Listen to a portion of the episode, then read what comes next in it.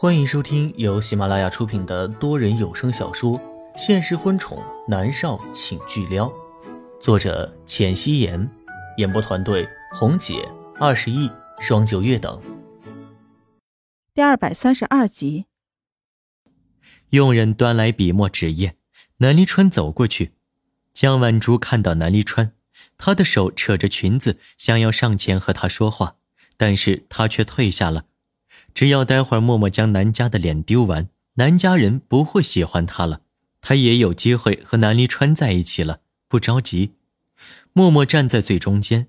南离川走过去，微笑着说道：“默儿，我帮你磨磨。”“嗯，好。”默默颔首，两人一对视，含情脉脉，更是将退在一旁的江晚竹气得要死。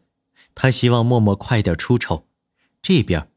南离川正在帮默默磨墨，他以前经常帮南国君磨墨，所以动作十分的熟练。默默的脸上带着浅笑，在所有人的注视下，他十分自然地将宣纸铺平，等着南离川。江晚竹站在后面看着两人，他看着默默，好像煞有其事的样子，心里面有些紧张。他转头问江依依：“他会吗？”江依依撇了撇嘴。一个整天逃课、不爱学习的富家大小姐，你觉得她会吗？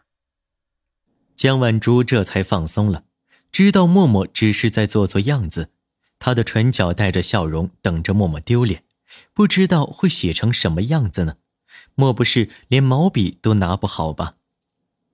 处在最中央的默默，眼眸始终淡然。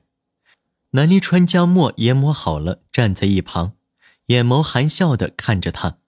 默默对着他嫣然一笑，默默礼貌地对着冷月娥鞠躬，对着其他人颔首，在所有人的注视下，他执起毛笔，动作优雅地在砚台上蘸了墨水，然后飞快地在宣纸上写下了一个“寿”字。他的动作行云流水，笔墨在宣纸绽放，落成一个龙飞凤舞的“寿”字，立刻有人过来观看。哎呀，写得好！一个中年男人说道：“这个中年男人身上有一股书香气，他跑得最快，想必也是爱极了笔墨之人。我怎么瞧着很有墨雨大师的风格呢？”一个男人也说道：“有点那种风骨的意思，写的真好。没想到莫小姐年纪轻轻的，竟然有如此素养。”另一个男人也说道。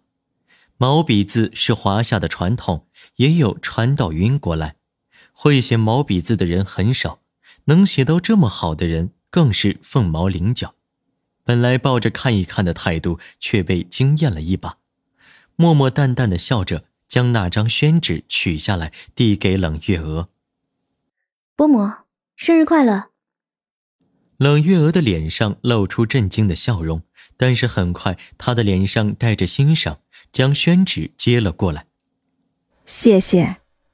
江晚竹和江依依震惊极了，特别是江依依，她死都不信他会写毛笔字，但是刚才又是他亲眼所见，而且宣纸的字还在呢，写的是真的很好。江晚竹简直被气疯了，她愿意让默默出糗，没想到竟然让他出尽了风头。江晚竹哪里肯服气，他就不信了。他江晚竹比不过一个莫渊熙。江晚竹正要开口，手臂被人狠狠地拉住，是江勋。他狠狠地瞪着江晚竹：“不许胡来！这里这么多的国家政要，要是江晚竹丢了他的脸，他非要好好的收拾他不可。”江晚竹气死了，但是不敢忤逆江勋，只好回到座位上生闷气。默默的脸上带着笑容。对着称赞自己的人，十分谦虚的回应。南国君和南离泽也是一脸的震惊，特别是南国君，他特别喜欢默默的父亲墨雨，见默默的风格很像墨雨，他都要高兴死了。他走过来，严肃的脸上露出笑容，将冷月娥手上的宣纸接过来，仔细端详。他看着默默说道：“元熙。”你写“福如东海，寿比南山”来看看，是伯父。默默恭敬的颔首，他再度执起毛笔，当着南国君以及围在自己周围一圈的人的面，行云流水的写下八个字：“写的真好，真的很有墨雨大师的风范呐。”有人拍手：“哎呀，老南，你捡到宝了！这么个儿媳妇儿，简直太给你长脸了。我们家那儿媳妇儿天天知道逛逛街什么的，简直没法。”莫小姐，你能写一幅送给我吗？有人激动的说道：“哎呀，我很喜欢墨鱼大师，可是他去世好几年了，我家里啊才三副他的真迹。”默默的脸上露出笑容，有人能记得自己的父亲，他很开心。他更开心的是，小时候父亲教他写字，他没偷懒，都是老老实实的刻苦练习。对于他们的要求，默默是一一答应下来。大家将能用的赞美之词都在默默的身上用了一遍，然后拿着默默的字说道：“市面上好多仿墨雨大师的字画，都没莫小姐的字写的像啊。”南国君的脸上很是骄傲的神色，是他儿媳妇儿，这以后要写多少就有多少。江晚竹完完全全被人忽略了。看着众星捧月的默默，他简直没被气死了。江依依也很生气，看到默默过得好，反正他心里面是很不舒服。汪兰也是不爽极了，可是又拿默默没办法。南家人喜欢他的，喜欢的不得了，他也不敢做什么呀。本来江晚竹和南离泽的婚事现在都岌岌可危，汪兰不蠢。看得出来，冷月娥和南国君对江晚竹很不满，他更加不敢轻举妄动了。大家陆陆续续的离开了，今天的生日宴算是非常的圆满。南国君将默默叫到了书房，提出自己的疑问：“元熙，你这字写的真像墨雨，你是专门在模仿他吗？可是我调查来的资料。”你好像没有学习过毛笔字的经历啊。南离川陪着默默一起的，他的唇角勾起，很是骄傲。默默抬眸去看南离川，南离川对着他点点头。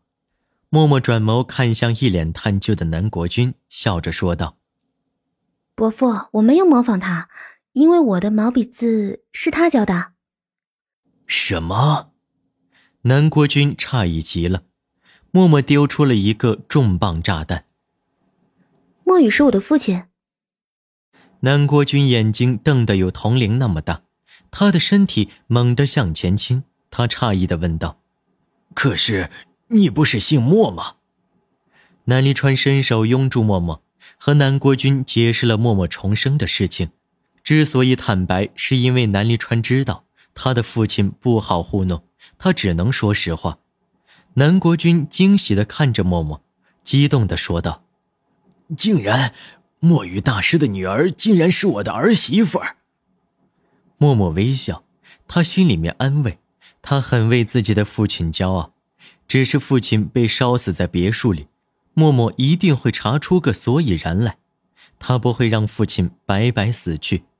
三个人在书房里聊了一会儿，南国君满脸的笑容，说实话。之前调查的默默的资料，他非常的不满意。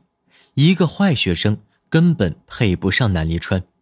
但是冷月娥说，南离川年纪不小了，一个人带着儿子不方便，是该找个媳妇儿了。南国君才勉勉强强的答应了。直到见到默默，他端庄大方，有礼有节，颠覆了南国君对坏学生的看法。加之南离川、冷月娥都喜欢默默。他也随众接受了默默，但是到了今天，他才算是真正的接受默默。他是个传统的人，讲究门当户对，墨家绝对配得上南家。